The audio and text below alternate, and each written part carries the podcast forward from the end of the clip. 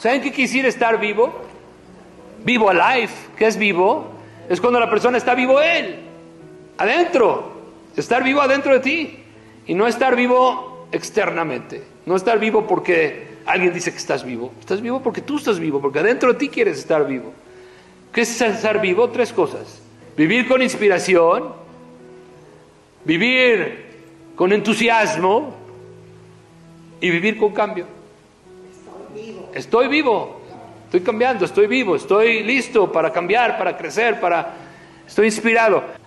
De los cambios que podemos hacer, uno es, tengo metas verdaderas que me inspiran a vivir, que me inspiran a despertarme en las mañanas. Imagínense despertarse en las mañanas y saber que estoy inspirado a vivir, inspirado a cambiar, inspirado a mejorar.